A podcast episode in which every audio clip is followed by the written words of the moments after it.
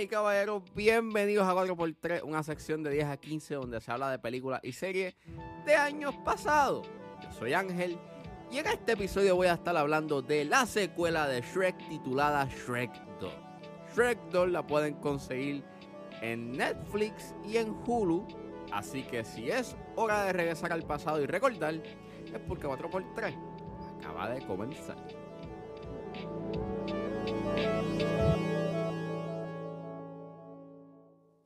Fiona! Donkey! Look, here comes Sleeping Beauty! Oh! I hate these ball shows! Flip over to Wheel of Torture! You are cordially invited. Dinner is served! Everybody dig in. Don't mind if I do, Lillian.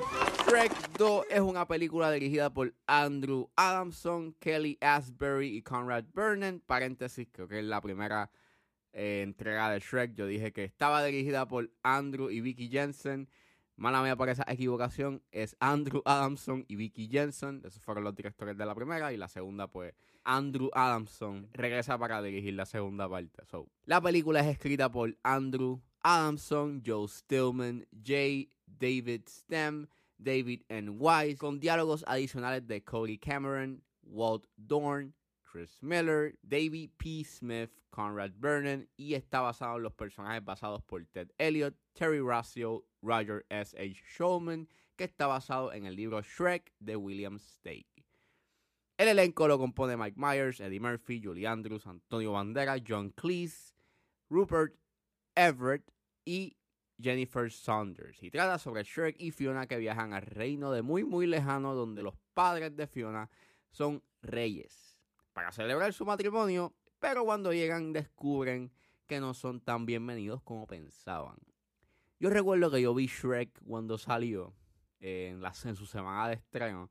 Y recuerdo que cuando la fui a ver, pues mis papás me llevaron al cine de Plaza Las Américas y estaba todo vendido. Y para ese entonces en el 2004 en donde es el food court tenías este el cine de Cinevista.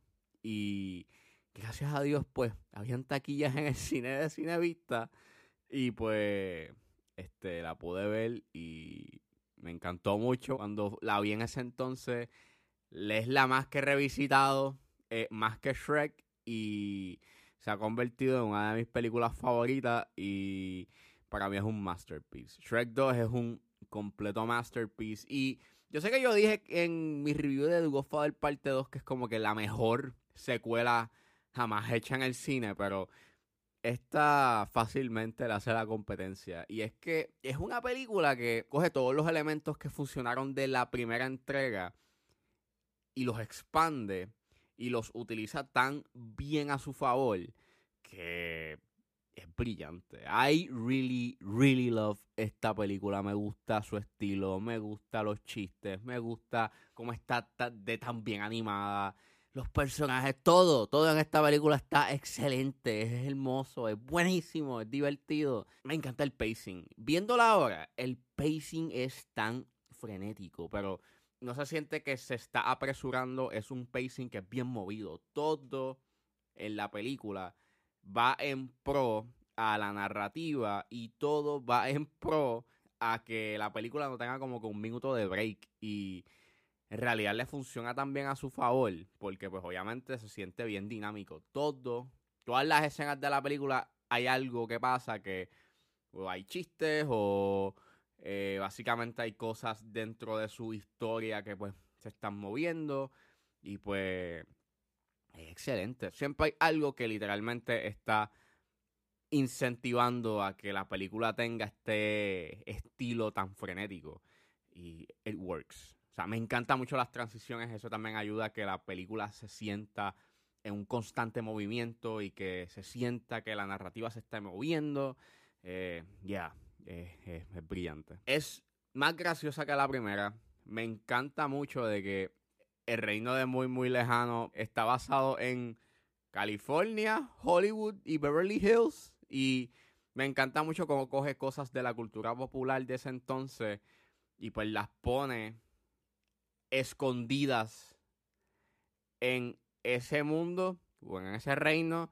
Y es súper gracioso y es mucho más clever y eso pues da este sentido de replayability, lo cual Es una pena que años después, cuando hicieron Shark Tale, es como que no cogieron el memo de que lo que hace gracioso ese elemento es que pues está escondido, no es que está en tu cara y el chiste es que está ahí de fondo, no es que está en tu cara eh, con los puns y toda la cosa. Me encanta mucho cómo habla de los temas de, la, de las expectativas, del propósito y obviamente se refuerza ese tema de la aceptación que se lleva hablando de, de la primera entrega.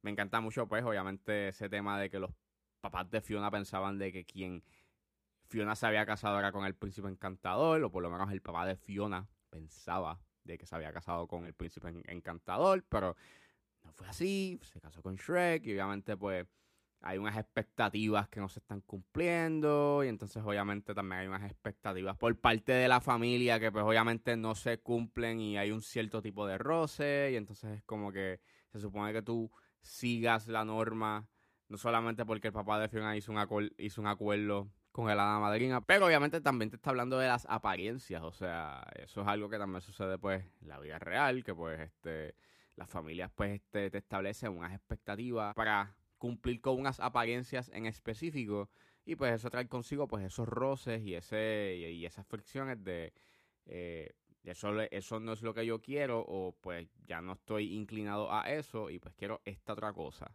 Y pues es una conversación bastante interesante y obviamente pues bastante profunda dentro de una película animada que pues se aprecia mucho, al igual que pues te está hablando del propósito, porque pues el propósito de Fiona era pues casarse con un príncipe apuesto, no con un ogro, y pues obviamente vol- volvemos, está rompiendo con ese eh, imaginario establecido que le habían este compuesto los papás de Fiona. Y otra vez es como que pues una conversación y unos temas bastante profundos en una película animada and it works really well and it's it's it's good. Me encanta. Me encanta mucho. Eh, el soundtrack es buenísimo. O sea, tienes una versión de Changes de David Bowie que en paz descanse, donde David Bowie cantó esa versión. Aparece y canta esa versión de Changes. Eso es un 10 de 10 ahí automático. Este, la animación es magistral. Todavía la animación aguanta. Hay un tiro en específico que me vuela la cabeza porque es este Shrek y Burro hablando y tú puedes ver el reflejo del agua y, y, se ve brutal, hermano. Aquí la animación todavía sigue aguantando. Me encanta pues que tiene este estilo en, en que rayan lo hiperrealista, pero no llega a ese uncanny valley. Pero también es como que tiene unos ciertos aspectos caricaturescos y es una mezcla que funciona y, no hace que se cree ese efecto de Uncanny Valley, que se siente extraño. Es completamente memorable. Todas las escenas de esta película es, es brutal, mano, es brutal. Todas las escenas son sumamente memorables. La escena del principio que tengas el montaje cuando ellos se casan, la escena cuando eh, Burro y Shrek y Fiona están este en la carroza para ir para el reino muy muy lejano cuando llegan, la escena, la escena musical que está haciendo una burla a, a- Disney, esos, esos jabs hacia Disney, eh, cuando el haga madrina le está cantando a Fiona de quién es y cómo los muebles se van moviendo en el cuarto de ella. Ya, mano, o sea, hay un montón de escenas aquí que son excelentes. Al final, cuando cantan I Need a Hero, o sea, es como que, mano, yes, es, vuelvo, es escena memorable tras escena memorable. Yeah, o sea, todo el tercer acto mientras están cantando I Need a Hero. Yeah, este, todo. Todo en esta película es súper memorable. Los personajes nuevos son, son icónicos. Obviamente me estoy refiriendo al personaje del gato con botas que hace Antonio Bandera. It's iconic. Y obviamente, it's phenomenal.